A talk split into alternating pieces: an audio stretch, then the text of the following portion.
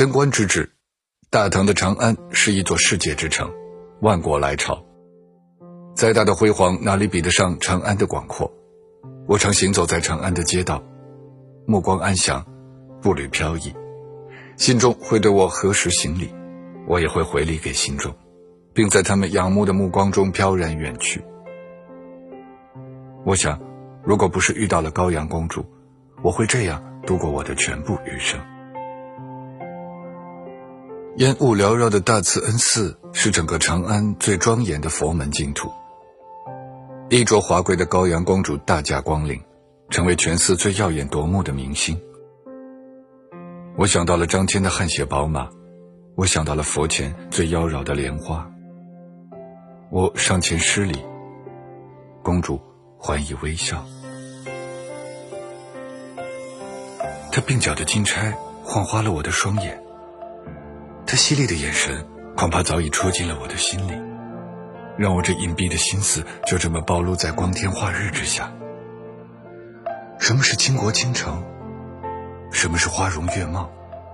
什么是心猿意马？什么是魂不守舍？在那一瞬间，我全都找到了答案。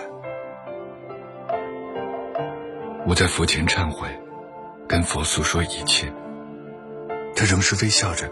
一言不发，那微笑的眼神却像是一万条皮鞭，不断抽打在我世俗的躯体之上，使我遍体鳞伤。在这长安最深的夜晚，我是卑贱的灵魂，僧袍下的辩机不堪一击。即使我遍体鳞伤，我仍忍不住前去妄想，想象我大唐帝国的高阳公主。高阳公主丰满莹润，两片朱红的嘴唇上写满了尘世的风流。从第一眼见到你，我就知道我会成为你的女人。公主殿下身份高贵，此刻却像世间所有卑贱的女人，祈求男人的拥抱，渴望被一个另类的男人前去占有。眼神中的烈火烧着了我的身体，使我浑身发烫。让我忘记了我曾是他们口中的有道高僧。欲望像大海一样深不可测，我挣扎着，像逃避残暴的劫匪。他们面目可憎，一出手便会置人于死地。即便我修行多年，熟练背诵各种经文，但在这样的悍匪面前，我的修为如同沙滩上的长安，风一吹。化作了漫天的乌云，遮蔽住凡人的双眼。